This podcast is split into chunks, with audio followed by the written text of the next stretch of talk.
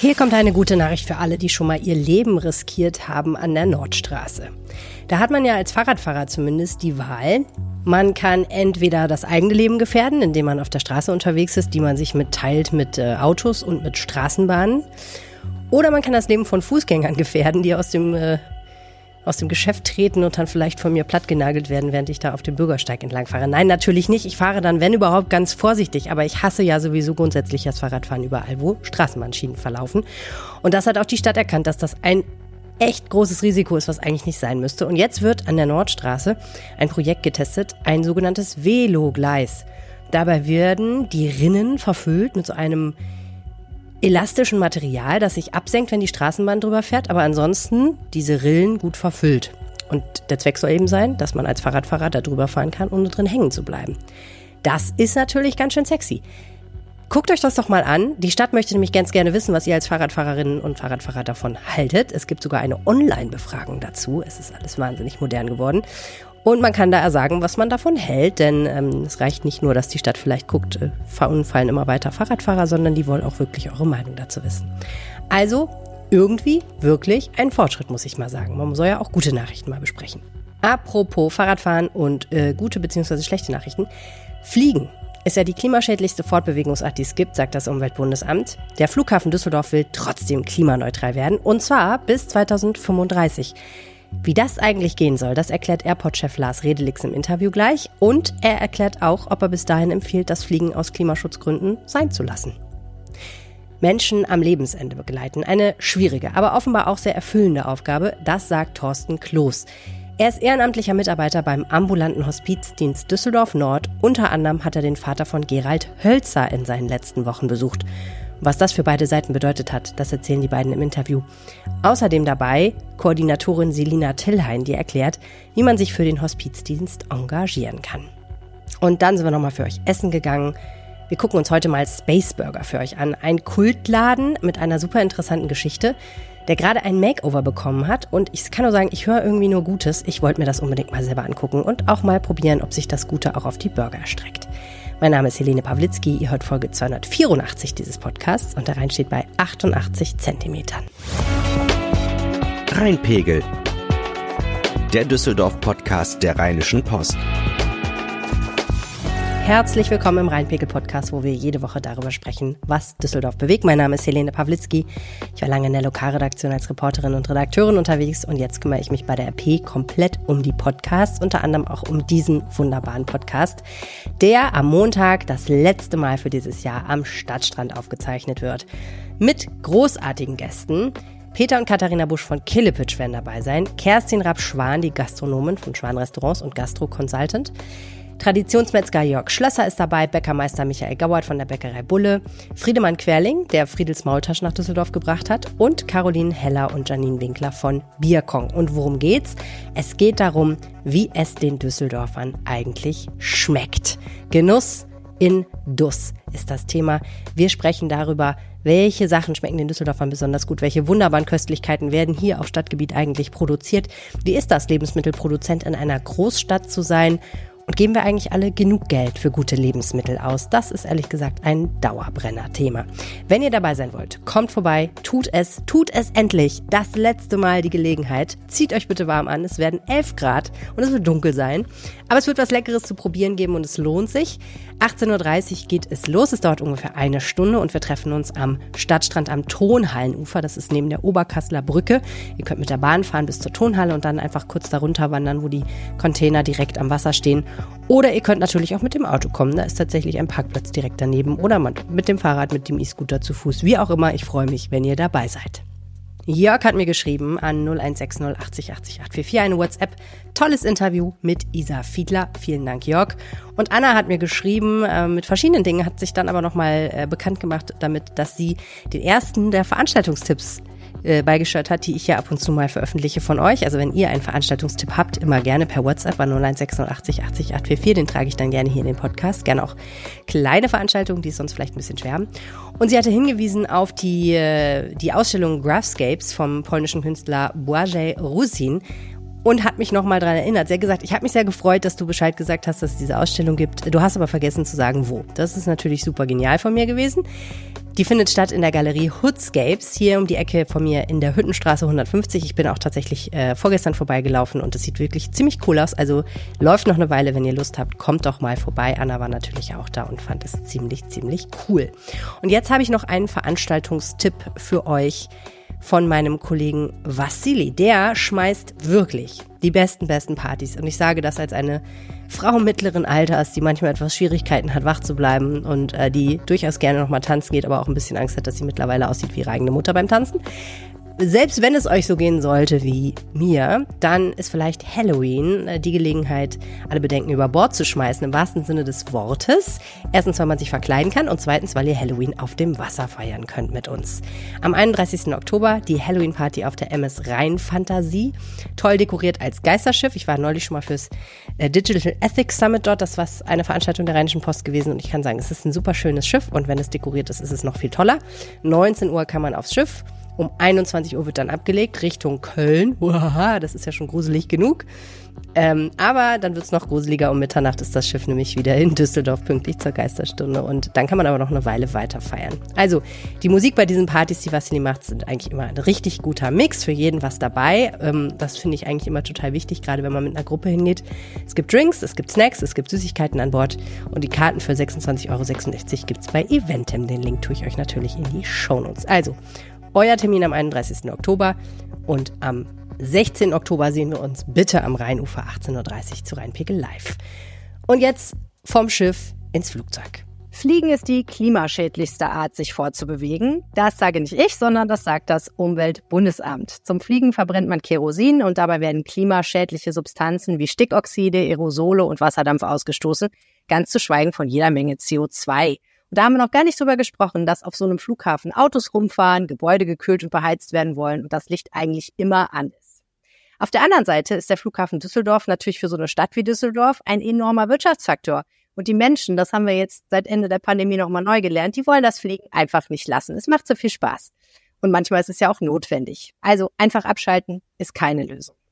Jetzt hat der Flughafen ehrgeizige Klimaziele verkündet. 2035 will er klimaneutral werden 2045 netto keine Klimagase mehr emittieren. Flughafen und klimaneutral, wie soll das überhaupt gehen? Das bespreche ich jetzt mit dem Chef des Düsseldorfer Flughafens. Herzlich willkommen im Rheinpegel-Podcast, Lars Redelix. Hallo, liebe Frau Pawlitzki. Freut mich, hier bei Ihnen zu sein. Erstmal müssen wir, glaube ich, nochmal das Ziel erklären. Was heißt denn klimaneutral und was heißt netto null? Ja, Fliegen soll klimaneutral werden. Das heißt, wir wollen schrittweise die Emissionen, die beim Fliegen entstehen, auf Null zurückführen.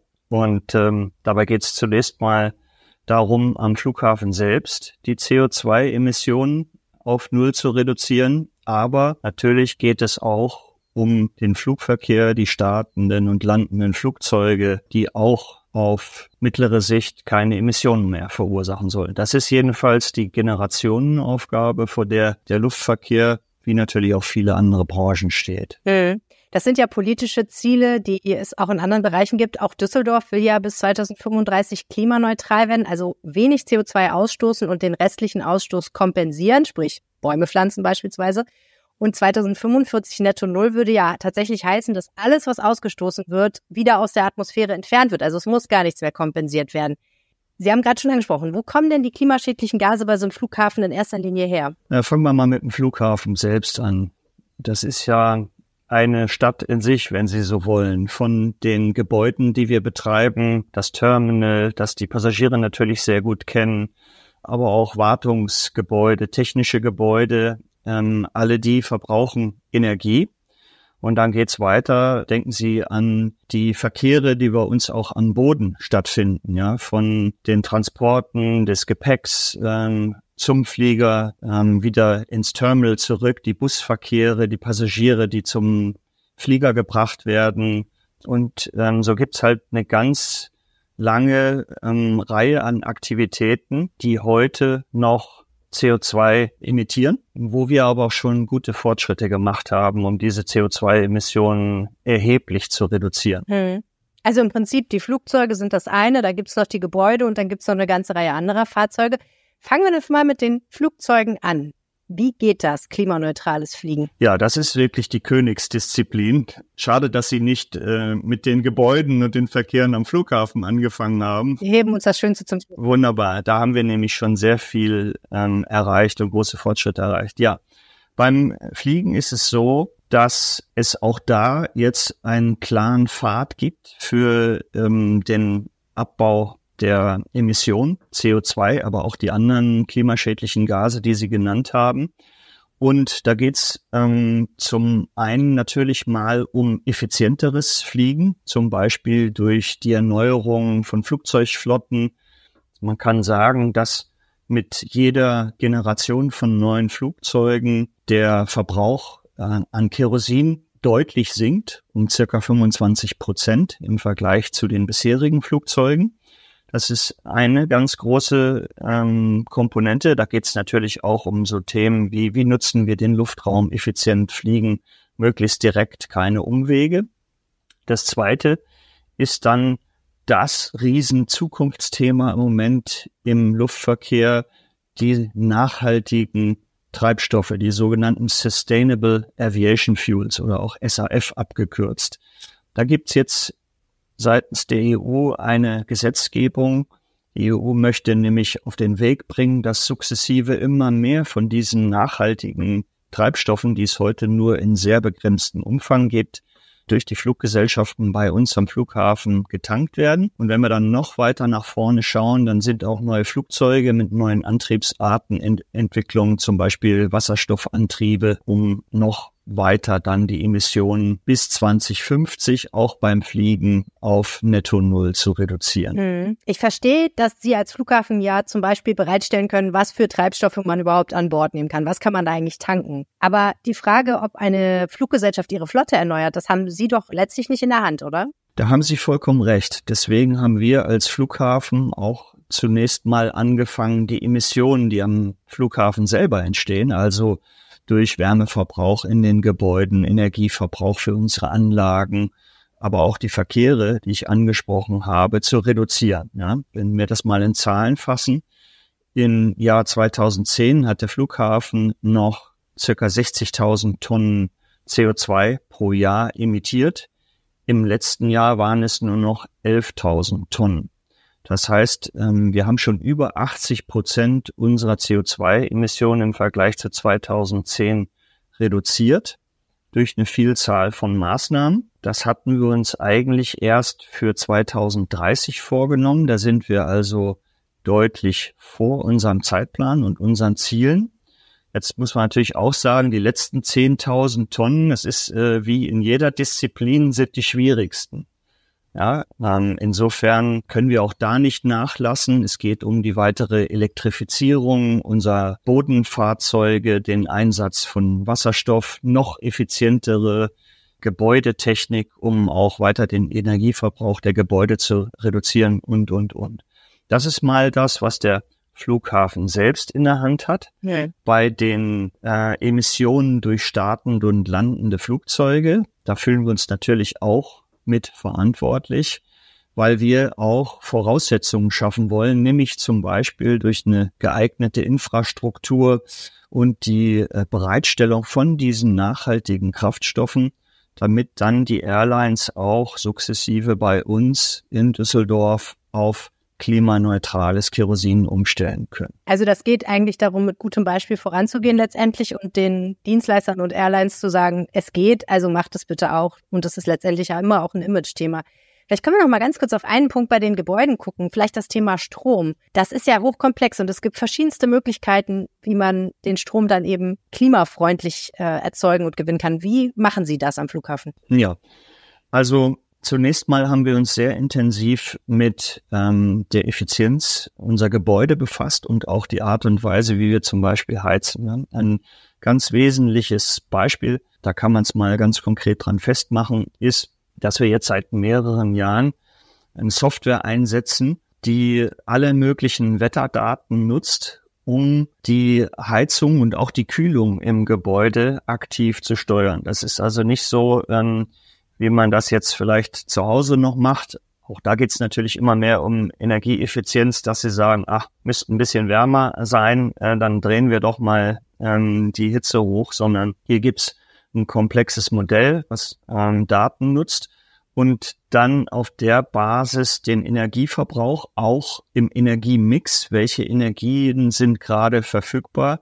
Wir sind ja an verschiedene Energiequellen angeschlossen ans Fernwärmenetz ähm, in Düsseldorf. Wir haben zwei eigene Blockheizkraftwerke. Ähm, also da optimieren wir den Energiemix und zu guter Letzt haben wir jetzt seit einiger Zeit auf Grünstrom zu 100 Prozent ähm, umgestellt und arbeiten hier mit den Stadtwerken Düsseldorf zusammen. Auch das hat natürlich nochmal eine erhebliche Einsparung von CO2 bewirkt. Das kostet doch aber alles einen Haufen Geld, sowas umzustellen. Warum machen Sie das? Ja, Sie haben es ja eben schon angesprochen. Es ist ehrlich gesagt, geht es da gar nicht ums Image.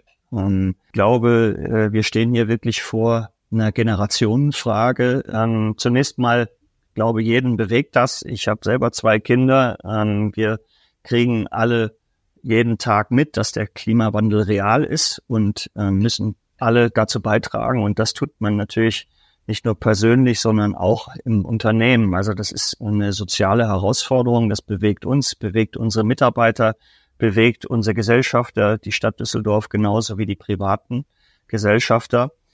Ähm, es ist aber auch ein gutes Stück weit Zukunftssicherung. Wir sind ja in einer riesigen Transformation jetzt, die ganz viele Facetten hat. Eine ist zum Beispiel, dass wir uns als Flughafen Düsseldorf ja auch am freien Markt mit Kapital ähm, versorgen. Und das wird Unternehmen, die beim Thema Nachhaltigkeit ihre Hausaufgaben nicht machen, in Zukunft immer schwerer fallen. Genauso wie wir natürlich, wenn wir am Arbeitsmarkt um junge Mitarbeiter äh, konkurrieren mit anderen Firmen, nicht einfach sagen können, ähm, Klimawandel und Nachhaltigkeit ist bei uns kein Thema, sondern es ist ein Stück weit Zukunftssicherung und äh, zudem auch ja, wie ich es angesprochen habe, immer mehr ein gesetzlicher Rahmen, wo sie auch gut daran tun, aktiv die Voraussetzung für nachhaltigen Luftverkehr zu schaffen und nicht darauf zu warten, dass man auf den letzten Drücker gesetzliche Vorgaben erfüllt. Insofern ist es ein Thema, wo wir uns auch in unserer Strategie entschlossen haben, nicht nur das gesetzliche Minimum zu machen, sondern uns an die Spitze der Bewegung zu setzen, was dann wiederum, da kommen wir dann drauf, dazu passt, dass wir mit EUREF gerne zusammenarbeiten bei dem Thema. Genau, Sie kooperieren da mit der EUREF AG, die neben dem Flughafen einen Campus baut, auf dem Unternehmen, Institutionen und Hochschulen unterwegs sein werden, die sich ganz intensiv um Nachhaltigkeitsinnovationen kümmern. Was versprechen Sie sich denn konkret von dieser Partnerschaft? Sehr viel. Das ist wirklich ein Glücksfall für den Flughafen. Der EUREF Campus entsteht ja in unserer unmittelbaren Nachbarschaft und zwar am Fernbahnhof, ja, neben Station Airport am Flughafen. Was versprechen wir uns davon? Zum einen, ich habe es eben angesprochen, wir haben auch noch 11.000 Tonnen CO2, die wir bei uns am Flughafen äh, reduzieren wollen. Und die letzten 11.000 Tonnen sind die schwierigsten. Da geht es um Technologieimpulse. Ähm, am EUREF Campus werden ja eine Vielzahl von Firmen äh, aktiv sein, die beim Thema Energie- und Mobilitätswende äh, Lösungen entwickeln. Ich will jetzt die einzelnen Firmen nicht alle aufzählen, aber da sind natürlich schon echte Schwergewichte der Branche dabei, die beim Thema Energienetze, beim Thema Wasserstofftechnologie sehr viel Know-how haben. Und das wollen wir sehr gerne anzapfen. Zum anderen, glaube ich, ist der Flughafen aber auch ein Glücksfall für den EUREF Campus, denn in Düsseldorf, und das wird der Unterschied zu Berlin sein, ist der Anwendungsfall für nachhaltige Mobilität quasi auch vor der Haustür des EUREF Campus. Und wenn Sie daran denken, dass wir jetzt neue Technologien ähm, in den Einsatz bringen wollen, geht es ja nicht nur darum, das im Labor zu entwickeln, sondern es muss ja auch in der Realität getestet und angewandt werden. Und da ähm, hat auch der EUREF Campus mit dem Flughafen ein sehr interessantes ähm, Betätigungsfeld quasi vor der Haustür und, und sieht sich natürlich auch als Reallabor ähm, für diese zukunftsweisenden Technologien. Hey. Vielleicht noch einen Punkt zu dem, was Sie davor gesagt haben. Die Ziele, die Sie haben, die gelten ja für ins mehr als 10 beziehungsweise 20 Jahren. Das Problem ist aber natürlich, wir haben jetzt das Klimaproblem. Wir haben jetzt das Problem, dass die Temperaturen so steigen, dass wir schon Auswirkungen im Wetter sehen und ähm, sicherlich es nicht mehr lange dauert, bis Migrationsbewegungen einsetzen und wir, glaube ich, sehr viel größere Probleme kriegen, als dass es im Sommer ein bisschen trocken ist und der Rasen eingeht.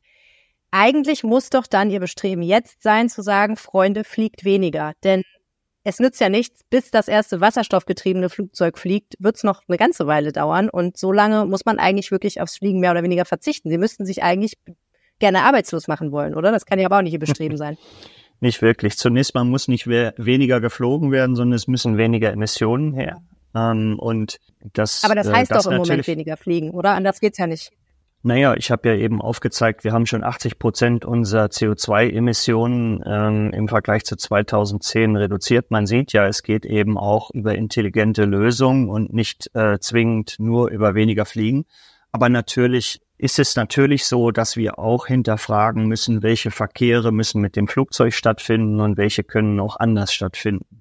Aber lassen Sie mich das mal einordnen. Ich glaube, ähm, da sind wir auch in Deutschland sehr selbstkritisch. Das ist auch vollkommen okay, weil es treibt dann auch nochmal zu neuen Lösungen an. Aber wenn wir jetzt mal im Vergleich zu Europa schauen, dann ist Deutschland zum Beispiel das Land, was am konsequentesten bei den Inlandsverkehren auf andere Verkehrsträger umsteuert. Ja, wir sind in Europa, gibt es deutlich mehr Inlandsverkehre nach der Pandemie wieder. Wir sind hier in Deutschland bei unter 50 Prozent. Wenn Sie die Zubringerflüge zu den Drehkreuzen Frankfurt und München herausrechnen, also die Gäste, die dann dort auf einen Interkontinentalflug umsteigen und mit dem Flieger anreisen, dann sind sie bei circa ein Drittel der innerdeutschen Flüge im Vergleich zu der Situation vor der Pandemie. Da wird oft Frankreich als Beispiel genannt, wo es in der Tat eine Gesetzesinitiative gab, dass Flüge, die mit dem Zug unter drei Stunden abzuwickeln sind, nicht mehr stattfinden dürfen.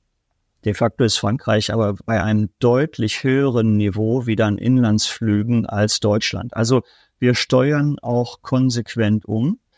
Ich persönlich glaube aber, dass ähm, Luftverkehr und internationaler Austausch ähm, weiterhin ein wichtiger Teil nicht nur unserer Kultur ist, die Menschen wollen wieder reisen, Sie haben das angesprochen, sondern gerade diese internationale Zusammenarbeit auch beim Thema Technologie und Forschung ist sehr wichtig, um neue Lösungen voranzutreiben. Insofern glaube ich, werden wir jetzt unser Problem nicht ähm, dadurch bewältigen, dass wir auf einmal ähm, in Deutschland alle zu Hause bleiben und uns nicht mehr mit dem Rest der Welt austauschen. Und zu dem Austausch gehört nun mal auch Fliegen, aber eben immer nachhaltiger, so schnell wie möglich. Das war doch das schönste Plädoyer für die Deutsche Bahn, das ich seit langem gehört habe. Ah, auch die Deutsche Bahn ist ein sehr guter Partner von uns. Ähm, da ist Düsseldorf ehrlich gesagt privilegiert und das lernen wir ja Intermodalität, also die Verknüpfung der Verkehrsträger ähm, auch das treiben wir sehr entschlossen und aus voller Überzeugung voran. Wir sind da privilegiert, weil wir haben ähm, eine hervorragende Anbindung des Flughafens auch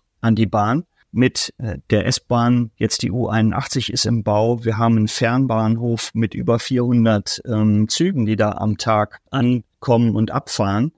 Und insofern ist das für den Flughafen Düsseldorf auch äh, gar kein Problem und Teil seiner Strategie, dass Gäste sehr gerne mit dem Zug äh, zu uns kommen, um dann längere Flüge anzutreten oder dass auch Verkehre, zum Beispiel innerdeutsch, in Zukunft dadurch am Fernbahnhof mit dem Zug abgewickelt werden und die Gäste, die bei uns aus Abu Dhabi oder ähm, aus Dubai ankommen, ähm, können dann sehr gerne auch mit dem Zug innerdeutsch komfortabel weiterreisen. Wir werden das weiter beobachten. Ganz herzlichen Dank, Lars Redelix. Sehr gerne. Was wünscht man sich am Lebensende? Nochmal im Wohnzimmer Schallplatten hören. Solche Wünsche erfüllt der ambulante Hospizdienst. Wieso das wichtig ist, das erfahrt ihr gleich hier. Vorher eine kurze Pause, in der auch ein bisschen Werbung läuft. Das Lebensende, das ist, glaube ich, ein Thema, über das man nicht so gerne nachdenkt, wenn man nicht muss. Aber es macht vielleicht Sinn, mal darüber nachzudenken, wie will ich eigentlich meine letzten Tage verbringen und wie will ich eigentlich, dass beispielsweise nahe Angehörige, die Eltern, die vielleicht schon hochbetagt sind, eines schönen Tages mal ihre letzten Tage verbringen. Auf diese Realität stößt man halt einfach früher oder später, da führt kein Weg dran vorbei. Und dann ist es gut, wenn es Menschen gibt, die einen dabei begleiten und die vielleicht auch Menschen, die tatsächlich am Lebensende stehen, dabei begleiten. Und ich habe jetzt drei Gäste hier im Podcast, die sehr viel damit zu tun haben, weil sie alle in gewisser Weise mit dem Hospizdienst in Düsseldorf zu tun haben. Herzlich willkommen, Thorsten Kloss, Gerald Hölzer und Selina Tillheim. Hallo. Hallo. Herr Hölzer, ich fange mit Ihnen an, weil Sie etwas erlebt haben, was eigentlich auf alle von uns früher oder später vorkommt. Ihr Vater ist gestorben vor mittlerweile? Ähm, Im Januar des letzten Jahres war das. Ja, vor einer ganzen Weile schon. Es war wahrscheinlich wie bei allen eine, eine schwierige und eine kräftezehrende Zeit, nicht nur für Sie, sondern auch für Ihre Mutter. Auf jeden Fall. Meine Mutter hatte meinen Vater über viele Jahre gepflegt. Das fing mit ähm, leichter, einfacher Pflege an, mit Unterstützung im Alltag bis hin zur Bettlägerigkeit, also in der höchsten Pflegestufe am Ende. Und das war für meine Mutter sehr kraftzehrend oder auch für die ganze Familie, die diesen Prozess ähm, über Jahre begleitet hat. Aber es war auch eine schöne Zeit, den Vater bis zum Ende äh, zu Hause zu haben. Ja, das ist ja auch nicht selbstverständlich. Ganz viele Menschen sterben im Krankenhaus oder im Pflegeheim. Und Sie haben gerade schon angesprochen, der Tod an sich ist dann vielleicht gar nicht das Schwierigste für die Familie, sondern die Zeit davor ist besonders anstrengend und aufreibend einfach, ne?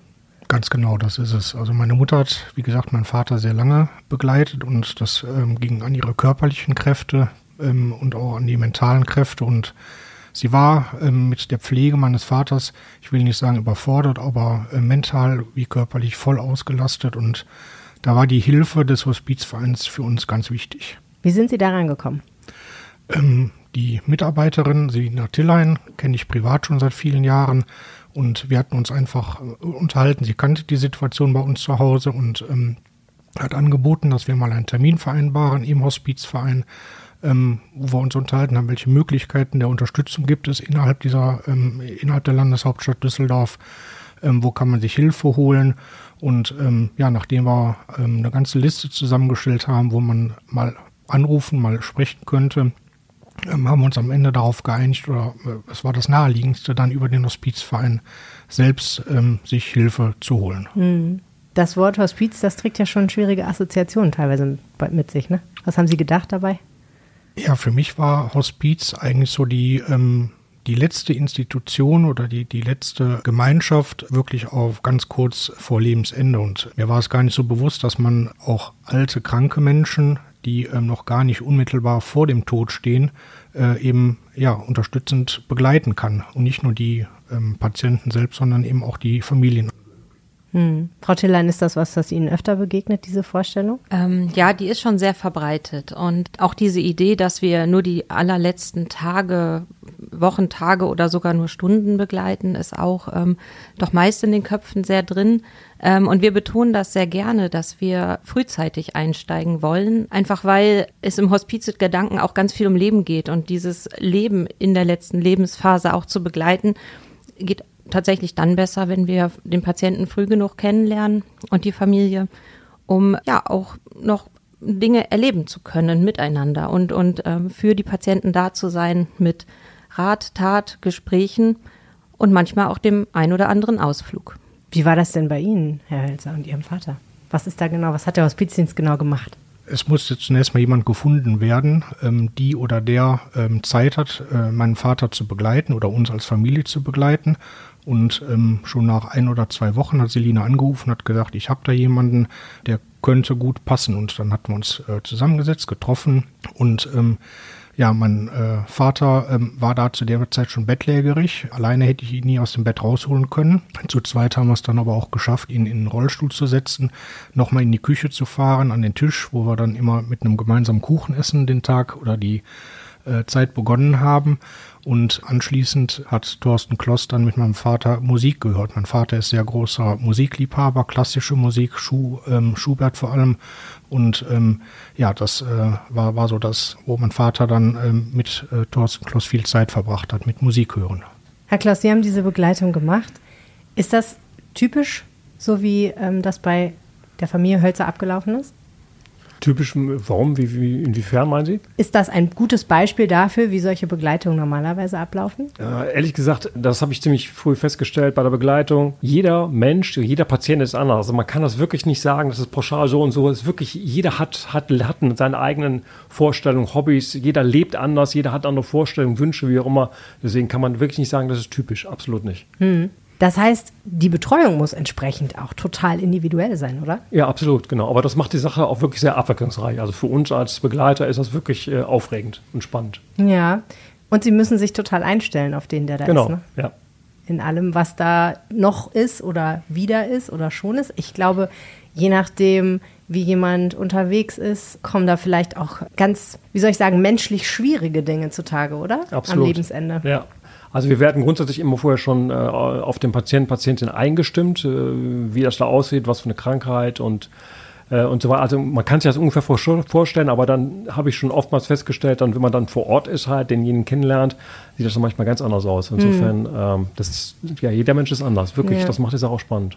Ja, ich sage das auch deswegen, ich musste gerade an meinen Großvater denken, der Wehrmachtssoldat war und äh, bei dem am Lebensende diese ganzen Erinnerungen ganz extrem hochgekommen sind und der teilweise Geschichten erzählt hat, ähm, die sehr, also teilweise einfach furchtbar waren und teilweise so in mir so den Impuls hervorgerufen haben, tatsächlich darüber auch nochmal zu diskutieren und so, ähm, was natürlich gar nicht mehr möglich war am Schluss. Ne? Der war auch nicht mehr, der war dement und es, es wäre gar nicht mehr sinnvoll gewesen, mit ihm über sowas zu diskutieren. Ist Ihnen sowas in der Art schon mal begegnet? Wie gehen Sie damit um, wenn da was kommt, wo Sie sagen, okay, wow, äh, das wieder, also es ist ja keine normale Situation in Anführungsstrichen.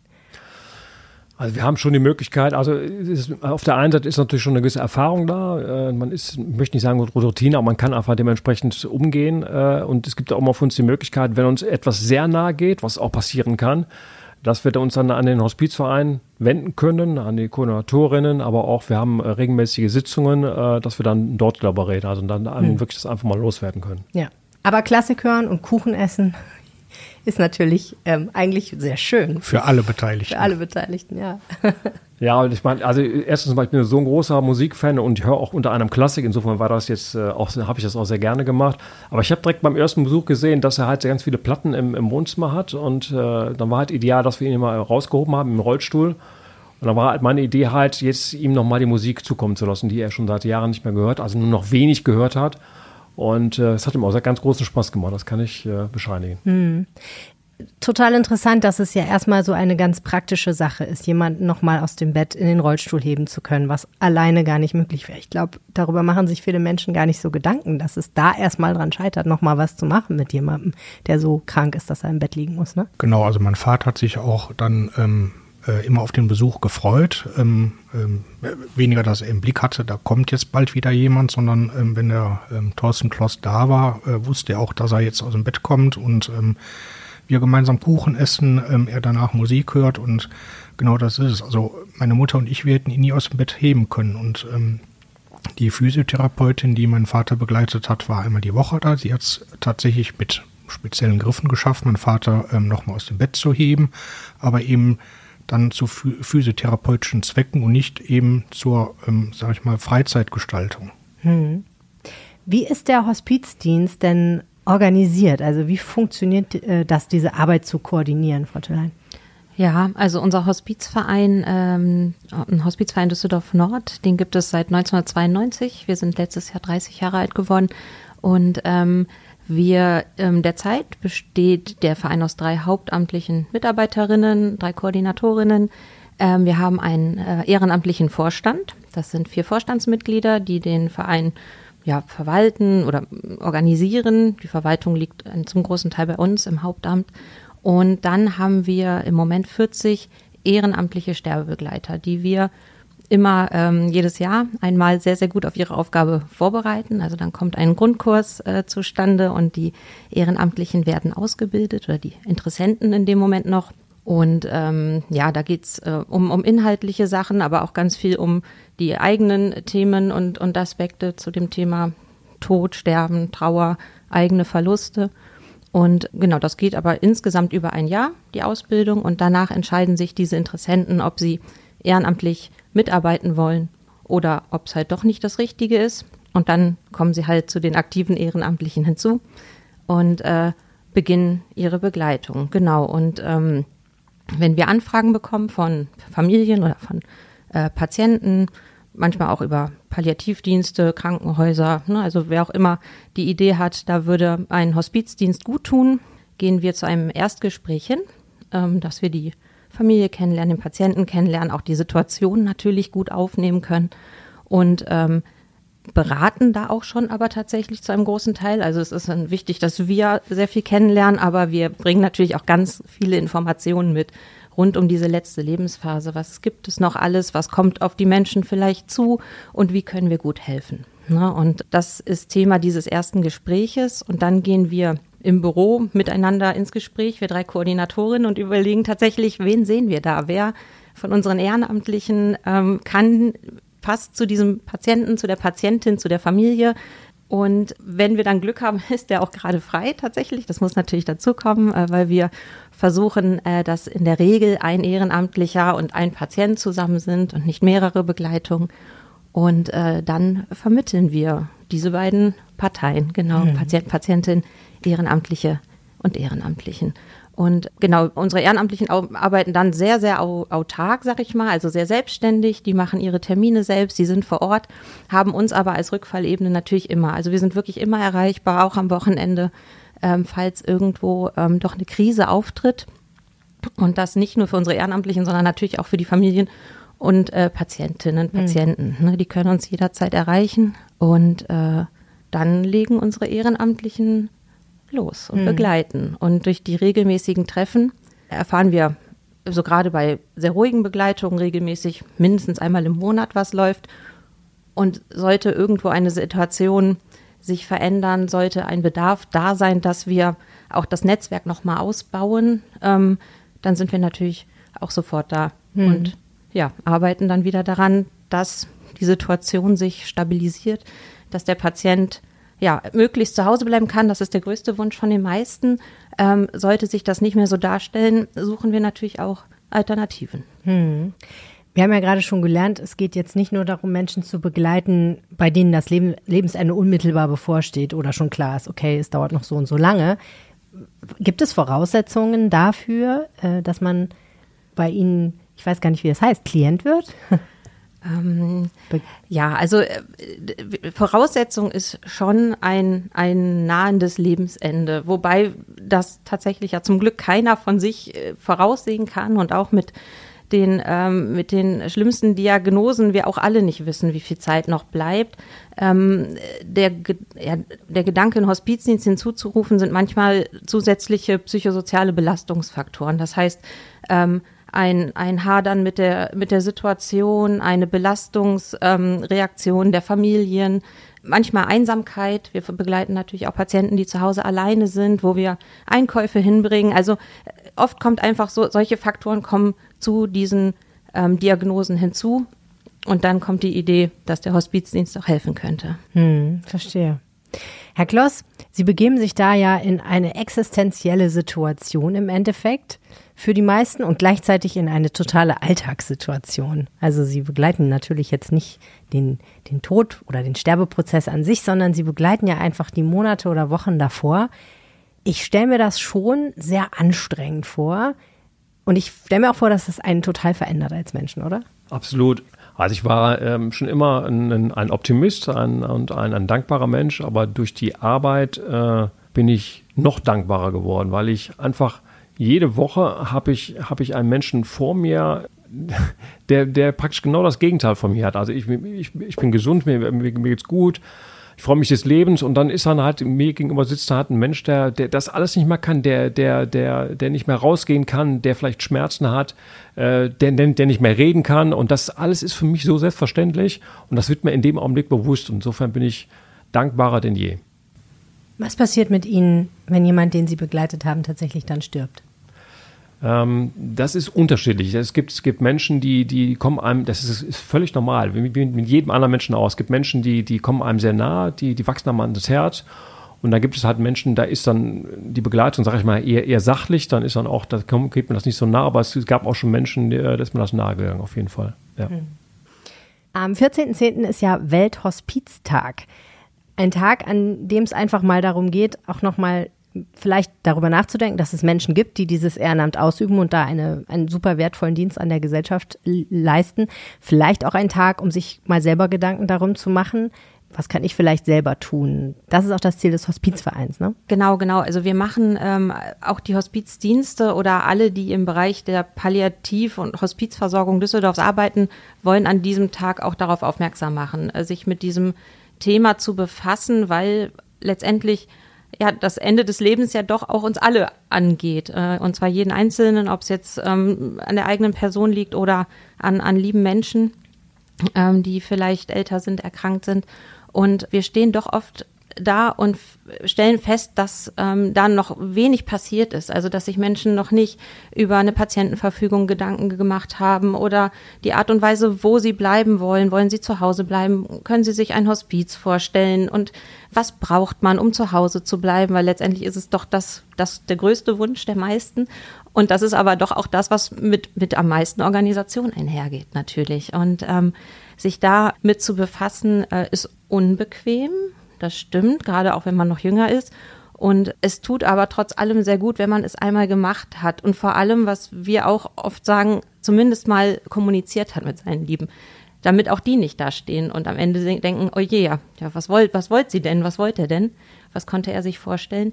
Und ähm, da mal ins Thema zu gehen, was sehr existenziell ist, keine Frage, was aber tatsächlich gut tut, geklärt zu haben, darauf wollen wir hinweisen. Genau, und auch um, auf was es was es alles gibt in dieser Stadt. Ähm, wir haben uns zusammengeschlossen mit allen hospizlich palliativ arbeitenden Diensten und Vereinigungen äh, in Düsseldorf zum Düsseldorfer Hospiz- und Palliativforum. Das sind die verschiedenen Hospizdienste, die es gibt. Es gibt ja nicht nur uns, sondern auch noch andere in anderen Stadtteilen ähm, und auch ähm, zwei, die zu Krankenhäusern gehören. Die arbeiten dort mit. Die palliativen äh, medizinischen Teams, also die SAPV-Teams, Uni und EVK, Palliativärzte, Palliativpflegedienste, ähm, also wirklich viele, viele Menschen, die sich mit diesem Thema beschäftigen, gehören zum Disserver Hospiz- und Palliativforum. Und am 14. Oktober ähm, stellen wir uns ähm, in der Öffentlichkeit vor, quasi am ähm, Corneliu Corneliusplatz, das glaube ich der Ökernagel ähm, in Düsseldorf, da am Ende der Kö ähm, und haben ähm, zu einer Kunstaktion aufgerufen zum Thema Mein Plätz, letzter Platz äh, im Leben oder Mein Platz am Ende des Lebens. Ähm, und verschiedene Menschen, Vereinigungen, Teams haben Stühle gestaltet, wie sie sich ihren letzten Platz vorstellen. Das ist eine wirklich eine Kunstaktion und wir werden letzte Hilfe Kurse anbieten im Haus der Universität parallel.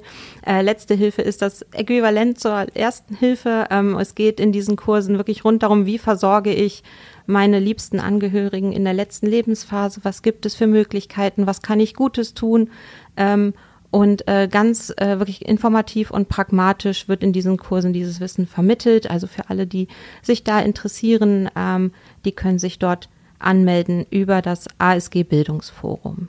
Alle relevanten Links dazu schreibe ich natürlich in die Show Notes. Vielen herzlichen Dank, dass Sie hier waren. Sehr gerne. Dankeschön. Sehr gerne, danke. Gleich nehme ich euch mit zu Space Burger. Vorher noch mal eine kurze Pause, in der vielleicht auch ein kleines bisschen Werbung läuft. Und wir sind zurück aus der Werbepause und ich habe mir Verstärkung geholt. Tosja Kormann ist hier. Hi. Tosja, wie stehst du zu Burgern? Ähm, ich mag Burger. Who doesn't? Ja. Obwohl, ich kenne Leute, die finden Burger vulgär und essen keinen. Ach, tatsächlich? Ja. Ich habe letztens, ähm, ich höre ich höre auch andere Podcasts, das möchte ich kurz, ähm, und zwar, ja, ein äh, aus Großbritannien und der ist ein Etiquette-Teacher und der hatte nämlich die Frage, isst man Burger mit den Händen oder mit Messer und Gabel? Das Und? sein. Also er hat klare Regeln, es gibt klare Regeln. Wenn es ein Burger ist wie von einer Fastfood-Kette, der dünn ist, also wirklich nur Brötchen, Fleischbrötchen, dann mit den Händen, weil dann ist das, was man macht. Sobald er mehr als drei Beläge hat und irgendwie auseinanderfällt, dann mit Messer und Gabel und es gibt keine andere Meinung offenbar. Okay, wir werden sehen, was wir jetzt gleich machen, wenn wir zu Space Burger gehen. Wir stehen in der Neustraße in der Altstadt.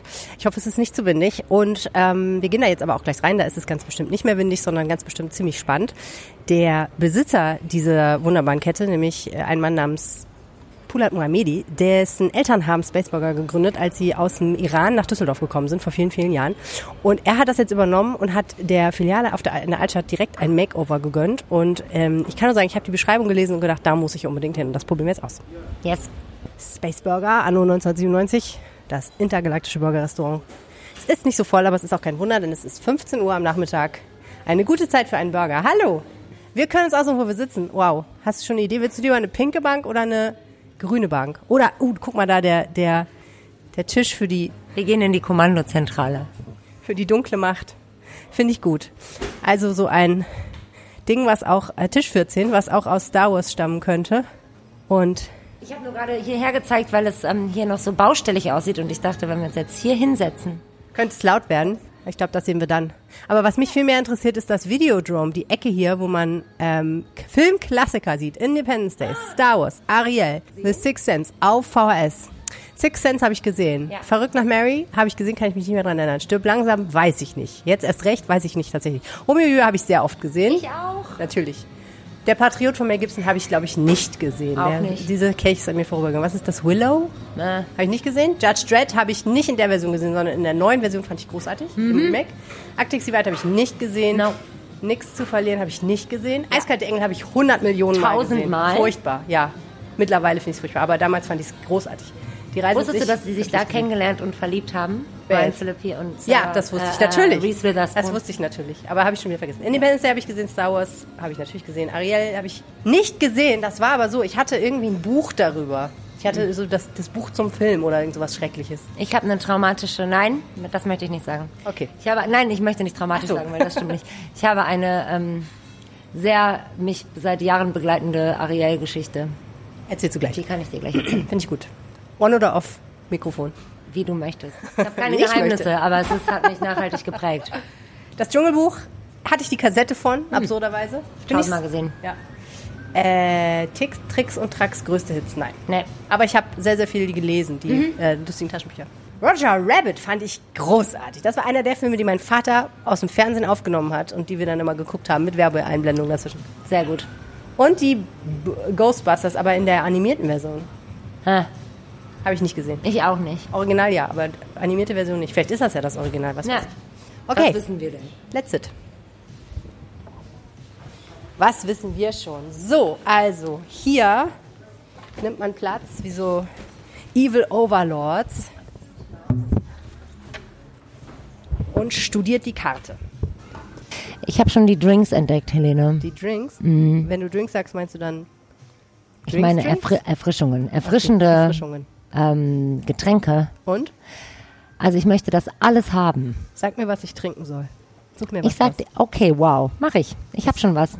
Ich habe was für dich, ich habe was für mich. Es gibt auch Milkshakes.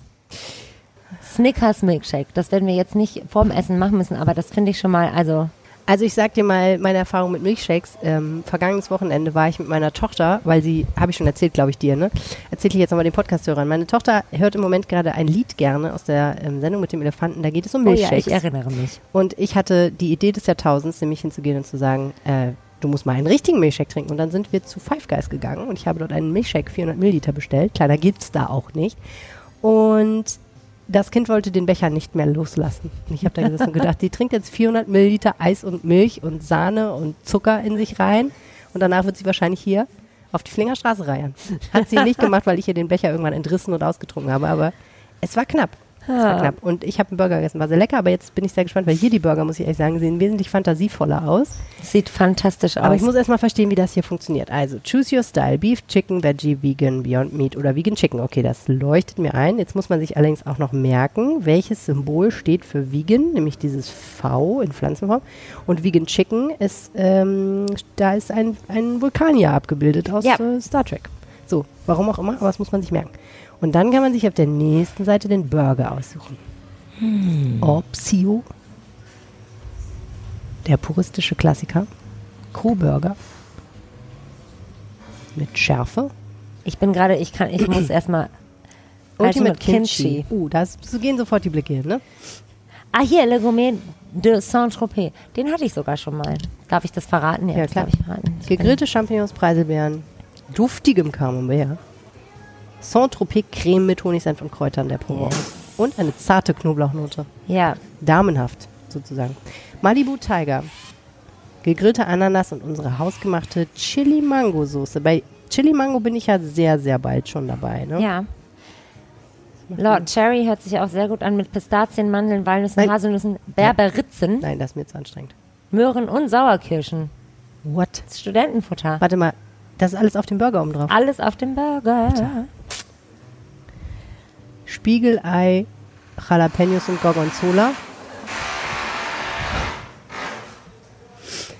Und Also, immer wenn ich irgendwo einen Podcast aufnehmen gehe, übrigens wird dann gebohrt. Immer. ist egal, wo ich es bin. geht noch weiter. Weil ich war ich bei Zurheide, da wurde dann gebohrt. War so. Weil ich gerade einen Podcast aufgenommen habe. Kein Witz. Es geht noch weiter. Nein, du machst Es gibt hier, guck mal, es gibt mit drei Patty. Wow. Mit Neufundländer. Zwischenbrot. Ich kann nicht mehr. Okay. Also ich kann jetzt schon nicht genau. Okay, das ist echt hardcore. Das ist was für, wenn man es, was muss man eigentlich machen, damit man das essen kann? Und hier Vegetarian Wonderland ist doch auch sehr schön. Todeswunsch haben. Gerillter Champ äh, Blattspinat und angebrochene, äh, angebrochene, angebratene Champignons mit Knoblauch. Ja, ist auch nicht schlecht. Kados, Taco Chips, Guacamole. Also, wir können das jetzt schon lang vorlesen, aber jedenfalls ist es ähm, sehr schwer, sich zu entscheiden. Ja. Aber es ist alles sehr liebevoll illustriert. Und es ist wirklich ziemlich Es gibt auch Salate. Wer, also, OPEC-Burger. Mit meinst Spiegelei, gegrillten Walnüssen, persischen Datteln und Gorgonzola, klar. Wow. Das Land, wo das Öl fließt. Oh, Vegetarian. Ach, das habe ich noch gar nicht gesehen. Ja, okay. Ja. Da ist das Wonderland. Und hier sind die Vorspeisen. Ach, es die gibt. Nachos klar. mit Cheddar. Weil was braucht man von einem Burger? Ein paar Nachos. Na klar. Ja. Pommes. Und ein Milchshake mit Snickers drin. Yuca-Pommes, frittierte peruanische Maniokscheiben. Snickers, Twix oder Mars? Was ist dein Go-To? Snickers. Wirklich? Ja. Nee, Aber auch genau, in Snickers, Twix, Mars. Mars ist ein bisschen. Ich liebe Lion. Ich liebe Mars. Verstehe gar nicht, wie irgendjemand. Weißt du, was das Geilste ist, was ich jemals gegessen habe? Nein, das stimmt so nicht, aber es war ziemlich geil. Ähm, ein Milchbrötchen, Ja. gestrichen mit äh, Frischkäse, ohne alles und klein geschnittener Maßriegel da drauf. Das war ganz gut. Das ist spannend, weil diese Mischung aus. Es gibt ja auch Menschen, die essen Philadelphia, also Frischkäse, Hm. mit Nutella. Mhm. Das ist ja genauso wie Haselnussjoghurt oder Stracciatella-Joghurt. Das ist ja schon ein. Ist eine schon- Entscheidung. Ja, aber ist eine Entscheidung. machen. Warum nicht? Ja. Also ich schwanke zwischen Kimchi und Malibu. Okay, ich ähm, schwanke noch gar nicht. Soll ich Lord Cherry machen? Mit all den Beeren drauf? Ne? Ich kann dir das nicht abnehmen, diese Entscheidung. Oder ich mache, ich hätte, würde auch gerne das vegane Chicken probieren. Ja, los. Aber das kannst du ja, wenn ich das richtig sehe, ja auf jedem Burger. Ach, das kann ich da einfach drauf machen. ich glaube verstehe. schon. Ich glaube, ich probiere einen Classic Cheeseburger einfach. Mit, aber mit veganem Chicken. auch, stimmt ja auch nicht, ne? Ich dachte, Naja, doch, das ist schon okay. Ist dann halt Ja. ein vegetarischer Burger. Genau. Ne? Ja. Einfach die Basics. Das mach Wahrscheinlich ich. machst du das richtig. Okay, Ja. gut. Mit veganem Käse, so mache ich. Das würde ich nicht machen an deiner Nee, Stelle. ich habe mich auch gerade nochmal umentschieden. Es ist heute ganz schlimm mit mir. Ich nehme Das wird die längste Reportage der ja, Welt. ich nehme einen Beyond Meat Patty. Ich mache einen Cheeseburger, aber in Okay, pass auf, das, das trifft sich gut. Dann nehme ich nämlich den Malibu Ja. Tiger oder den Kimchi Burger. Ich kann mich nicht entscheiden. Doch, Malibu Tiger mit äh, veganem Chicken, das muss man ja mal probiert haben in seinem Leben. Gut, dann hätten wir das auch geklärt. Das ist sehr schön. Und was trinken wir jetzt dazu? Hast du das jetzt entschieden? ich habe dir was ausgesucht. was denn? Du wirst trinken. Du kannst, also wir nehmen beides mit Ginger. Okay. Die Frage ist, möchtest du den Hot Ginger Juice mit Orangensaft, Gingerbier und Minze? Ich kann dein Gesicht nicht lesen. Oder Gingerbier, frisch gepresste Limette und Minze. Ich möchte lieber das da. Okay, dann kriegst du das. Okay, dann nehme cool. ich das. Dann nehme ich, weil das andere ist hier, ist wie so ein Mojito ohne Alkohol. Das finde ich gut. Mit Alkohol fände ich zwar noch besser, aber ich glaube, wir wären soweit, wenn es Ja. ging. Ich möchte aber nochmal auf das Thema Ariel zurückkommen. Ich Oh weiß ja. nicht, ob du, hast du gesehen, das Real-Life-Dingsbums? Habe ich noch nicht gesehen. Okay. Habe ich mir noch nicht angeschaut. Ich Möchte überlege, aber. ich, möchte mal gucken, wie das aussieht. Mhm. Okay.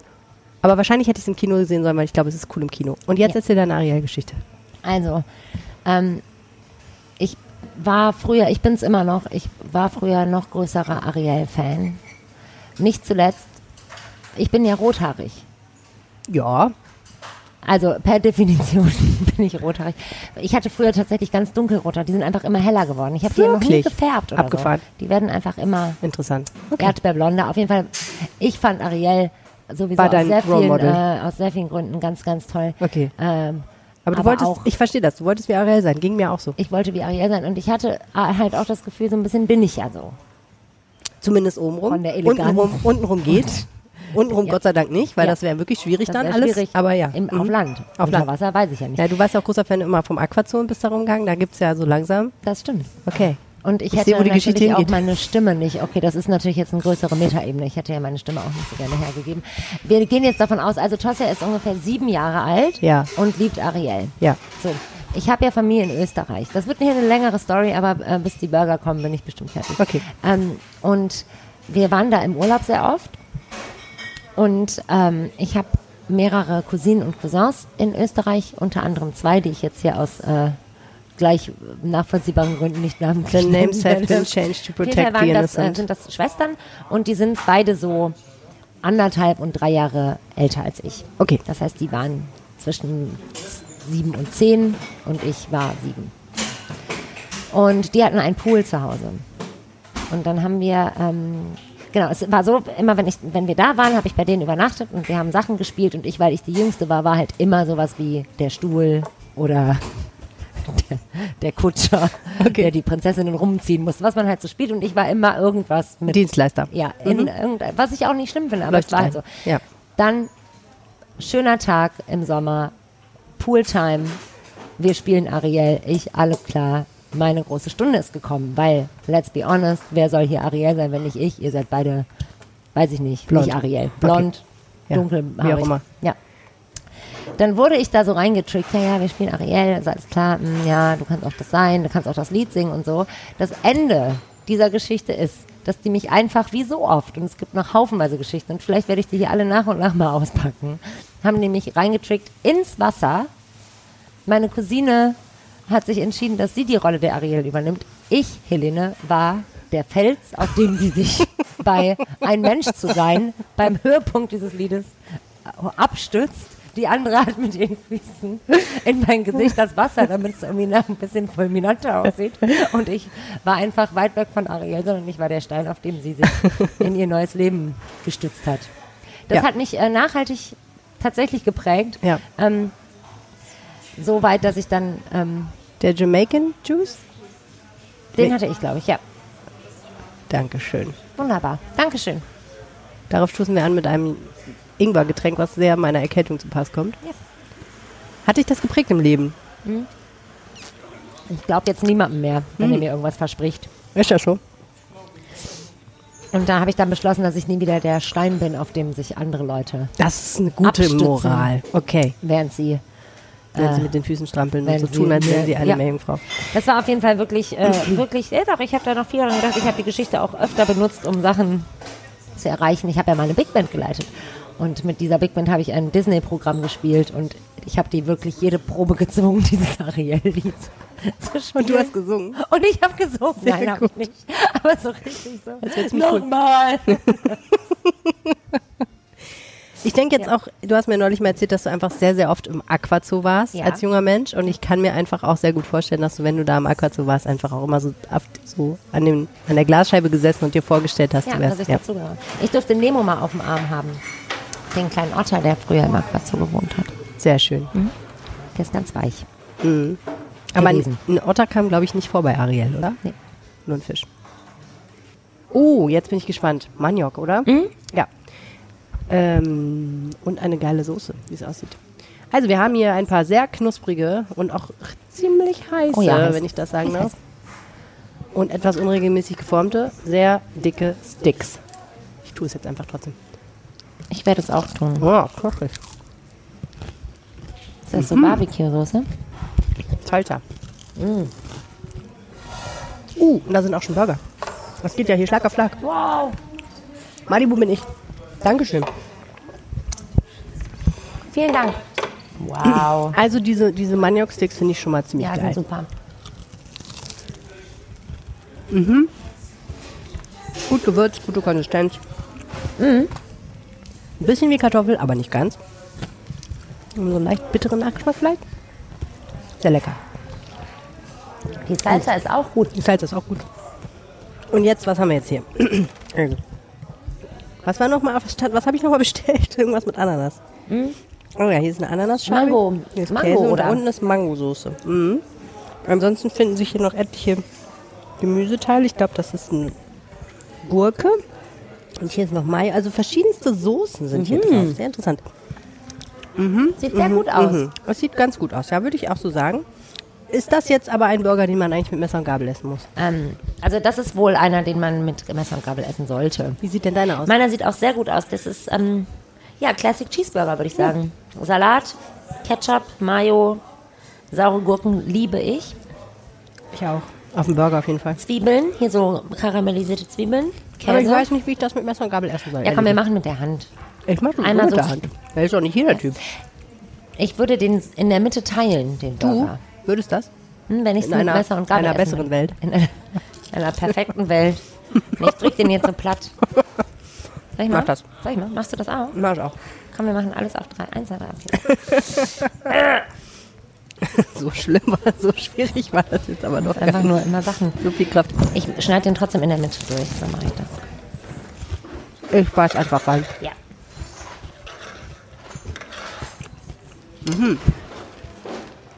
Sehr heiß, Ja? aber auch sehr lecker. Ich glaube, du hast dir das Leben sehr viel schwerer gemacht. Jetzt, Ja, Helene, ich glaube das auch. jetzt ist auf Tossias Teller einfach so zwei Burgerhälften. Die Soße ist rausgequollen. Das hat die Sache nicht besser gemacht. Ich würde sagen, der Typ hat in diesem Fall keinen lebenspraktischen Rat erteilt. Ja, höre ich nie wieder den Podcast. So schnell kann das nicht gehen. Ja, ich, ich habe mir hier selber ein Beinchen gestellt. Wie, ist, wie würde ich das im übertragenen Sinne sagen? Ein Der Patty. Teller sieht, sieht ungefähr so aus wie nach dem Essen. Ja, aber ich ziehe jetzt durch. Ich ziehe jetzt durch. Ja, komm, tu es. Schmeckt wirklich gut. Auch das, ähm, ich habe ja Beyond Meat Patty genommen. Schmeckt wie? Schmeckt eigentlich wie Fleisch. Das ist auch hier bei diesem ähm, panierten, frittierten Fake Chicken, würde ich auch mal sagen, das ist eine sichere Wette, ne? Kann nicht so viel schief gehen. Zum Glück machen wir heute kein Video. So, jetzt machen wir mal eine kurze Burgerkritik, würde ich sagen. Wie war deiner? Sehr gut. Ich kann es, also es war ein solider Classic Cheeseburger in fleischloser Variante, was tatsächlich äh, nicht ähm, aufgefallen ist. Saure Gurken waren genug da. Ich finde ja manchmal ist ein bisschen kniepi.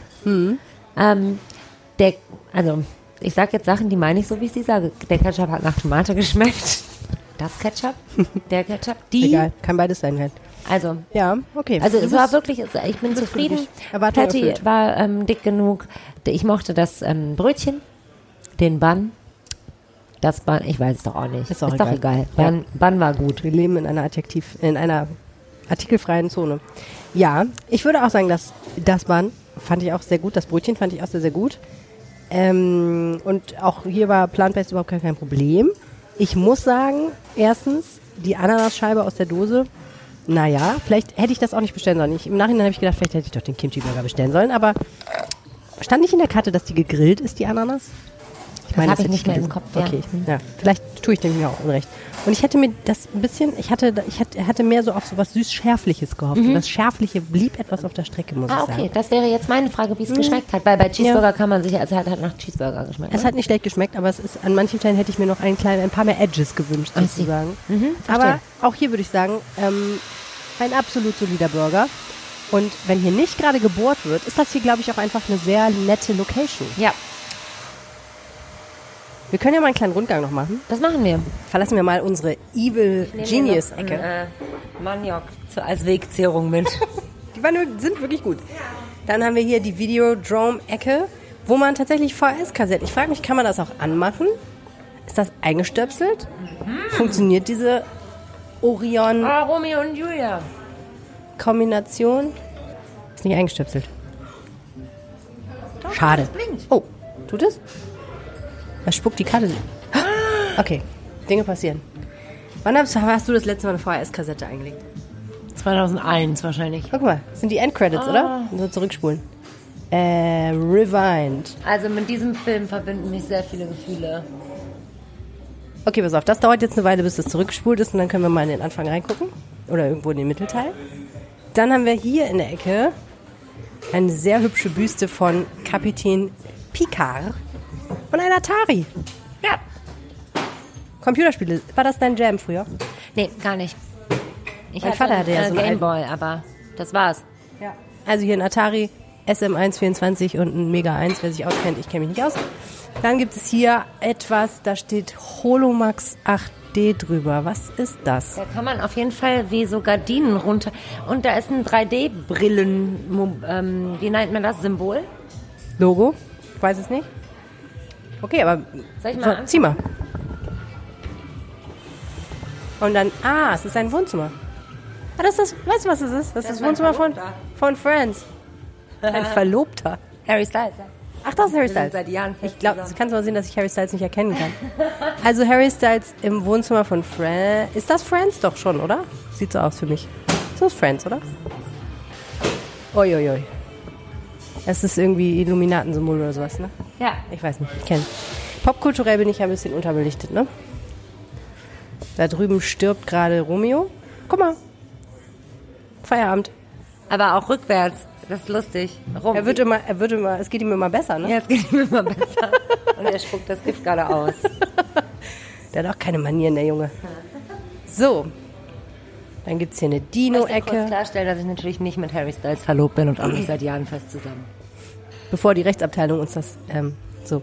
Und hier könnte man theoretisch Road Rash oder was könnte man? Uh, hier kann man. Oh, siehst du hier einen, einen Controller? Wenn man auf den Controller drückt, passiert was. Soll ich mal? Oh, guck mal, da kannst du dir ein Spiel aus so Tetris. Warte, wie geht das so? Da, da, da. Da, da, da, da, da, da, da, da. Warte, wie geht das an? So? Weiß ich nicht. Okay, Start. Start. B, Start. Uh. Oh, ich glaube, jetzt bist du zurückgegangen. Aber Nein. Ach Mann. jetzt geht's los. Spiel starten. Okay. Ach, auf A ist starten. Logisch eigentlich. Ich meine, Warten. Sega. Eine Sega-Konsole. Push 1P oder 2P? Ist das, ähm, ist diese Ästhetik dein Jam? Also Nein, okay. bin ich zu jung für. Ich würde sagen, das ist. Ich bin da auch zu jung für. Oh. Nee, warte, ich muss mich. Ah, okay, okay, jetzt alles klar. Alles klar, alles klar. Alles im Griff. Yes. Ich bin gut in Tetris. Hm, sieht man. Nee, wirklich. Ich Level habe 1 auch, rockst du. ich hab auch. Oh nein, doch nicht. ich habe ja sehr lange ähm, einen Gameboy? eingeladen. Darum kann ich gut packen. Ähm, ich hatte einen Gameboy, beziehungsweise mein Bruder hatte einen, wenn ich mich nicht täusche. Wahrscheinlich haben wir uns den geteilt, so wie man sich hätte. Oh, das war so knapp. Das hätte fast die erste Reihe bedeutet. Ja, aber ich mache hier, ich mache einen auf Du Spannung. machst ein Long Game, ne? Mach ich mal auf. Ja, deswegen baust du da mal so Lücken ein. Hier, Damit es ein bisschen schwieriger wird. Ja. Also Und jetzt kommt hier dieser alte Trick. Verwirren. Nein, ich bin einfach zu doof. Guck dir das an, Helene. Ja, das war quasi beeindruckend, wie schnell du das dann noch in die richtige Stelle gesetzt hast. Guck mal. Jawohl. Wir werden schon sehr komisch beäugt hier, ne? Als zwei erwachsene Frauen, die Sega Tetris spielen. Guck mal da. Guck mal. Hier kann man mit einem Telefon telefonieren. Hier kann man zu Hause anrufen. Hier hängt ein Spaceburger Intergalactic Communications Telefon. Da kann man 1 Euro oder 50 Cent reinschmeißen. Oder eine Mark und 50 Ja. Pfennig. Aber es ähm, geht nicht. Kommt kein Signal. Vielleicht, weil du schon zu Hause bist, Tosja. Ja. Also, das finde ich auf jeden Fall gut. Hallo.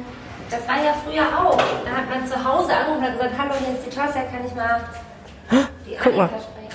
Männer und Frauen sind ähm, auf den Klos sind die Fotos von David Duchovny und wie ist noch die andere? Gillian Anderson in sehr jung. Ja. Mein Gott. Wie heißen die noch bei Akte X? Skalda und Melly? Melly, Scully Scully. und Mulder. Mulder. Das war mir immer zu gruselig damals. Da war ich noch zu klein für. Und hier ist nämlich so ein Fischauge. Oh, das ist äh, nicht gut. Das ist nicht gut, wenn man auch nicht geschminkt ist und überhaupt. Das ist auch sonst nicht gut. So, ja, also hier sind überall so kleine Easter Eggs versteckt. Und das hat was damit zu tun, dass der Mann, der diesem, dem dieser Laden gehört, dass der sich gedacht hat, ich, ich mache jetzt mal diesen Laden so, wie ich ihn mir, wie ich ihn damals hätte machen wollen, als meine Eltern den aufgemacht haben. Als ich 16 war. Ich verstehe. Und als ich voll in so Videospielwelten und Dinosaurier und so eine Sachen gut fand. Also 90s. Tatsächlich. Sehr frühe 90s, ne? Ja. Ja. Und, oder, Ja. Na. Und es hat auch ein bisschen so diesen American Diner-Style schon, ne? ja, bin ich auch. Und, naja, und jetzt hat er sich gedacht, jetzt mache ich das mal. Ähm, und er möchte hier einfach, dass wir alle wieder Kind sein können. Das finde ich sehr schön. Das ist auch nicht in Ordnung finden, wenn uns Leute hier komisch angucken, wenn wir das versuchen. Ja. Guck mal da oben, das ist äh, Prinzessin Leia. Sehr hübsch, als Hologramm. Und da ist R2D2. Oh, und C3PO. Sehr schön. Können wir lange den Namen C3PO ja nicht merken, ne, übrigens. So, jetzt pass auf. Ah, jemand hat sich erbarmt und den Play-Knopf gefunden, damit nicht mehr endlos gerewindet wird. Wegen äh, rückwärts. Ich glaube, die kennen sich noch gar nicht. Die finden gerade nicht zusammen, sondern die trennen sich an. Ich glaube, die kennen sich einfach noch Ja. nicht. Findest du auch, dass die Aquarium-Szene die schönste ist? Kann man so schön Hast du, Ariel auch, beispielen. hast du die auch im Aquazoo nachgespielt? So, meine Damen und Herren, das ist doch wunderbar.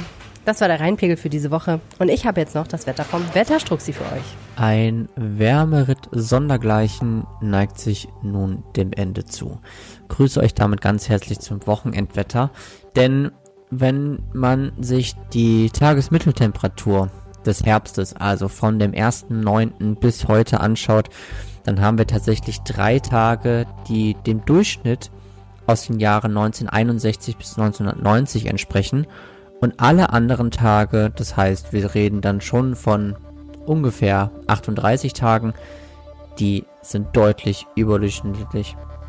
Der Mittelwert der Temperaturen liegt bei 17,23 Grad und liegt damit fast 7,5 Grad über dem langjährigen Mittel aus den Jahren 61 bis 90.